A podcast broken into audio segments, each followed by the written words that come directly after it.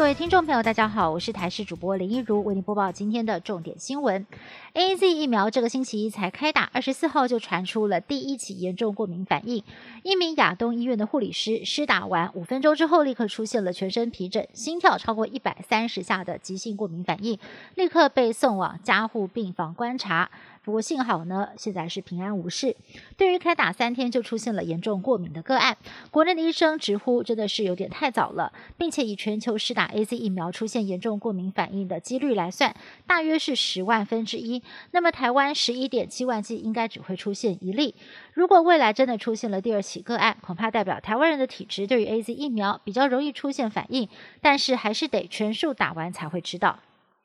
医护人员如果不想打 A Z 疫苗，会影响到考绩吗？玻璃金门医院有护理师爆料，表示护理长以考绩为理由，要求他们积极的表态要接种，还暗示如果不打疫苗，考绩到时候只会剩下乙等。对此，金门医院在今天上午澄清，不会强迫同仁打疫苗，也跟考绩无关。卫福部也说没这回事。而部长陈时中日前才大赞，金门医院接种意愿呢是全国最高，达到百分之一百。立委也秀出了数据打脸，第一批有意愿施打的医护明明才八个人，卫福部说的两百多人，相差实在是很大。指挥中心回应缓颊哦，应该是误会。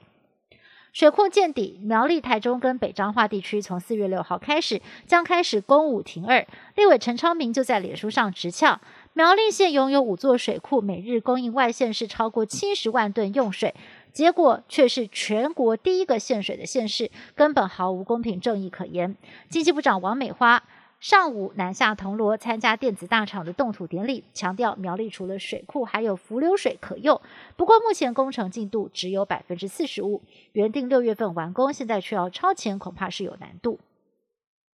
空军两架 F 一战机擦撞坠海，中尉罗尚化不幸殉职，另外一名飞行员潘颖尊失联搜救当中。空军参谋长。黄志伟在立法院答复立委质询时表示，飞行员的身上有自动撞击发报器，当时战机发生撞击的时候，其他的空中飞行员有短暂的听到发报器声响三秒钟，现在都没有听到声响。而如果这个发报器呢是在海中深水哦，已经超过了十公尺，信号就会发不出来。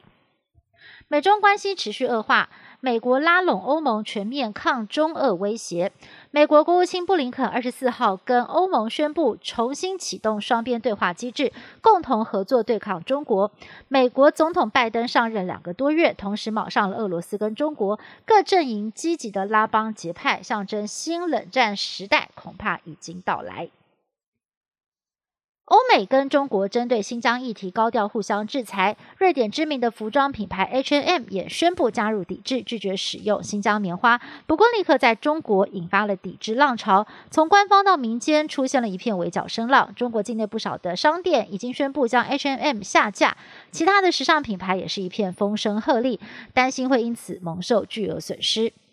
A Z 疫苗争议不断，A Z 药厂二十二号宣布疫苗的保护力达到百分之七十九，却立刻遭到美国打脸质疑，引用了过时的数据。药厂在二十四号将疫苗的效力下修到百分之七十六，不过仍然坚持疫苗对于重症的保护力高达百分之一百，而对六十五岁以上的成人保护力也有高达百分之八十五。英国哈利王子在美国戏谷找到工作了，他将在新创企业 Better Up 担任影响力总监，参与产品决策以及慈善活动。Better Up 是一家提供一对一线上心理辅导的公司，而哈利本身就是用户。Better Up 则是看中了哈利接受欧普拉专访之后水涨船高的影响力。另外，哈利跟梅根脱离英国王室的风波，也将被美国人拍成电影《逃离王宫》，预计在今年秋天在电视上播出。以上新闻是由台视新闻部制作，感谢您的收听。更多新闻内容，请您持续锁定台视各节新闻以及台视新闻 YouTube 频道。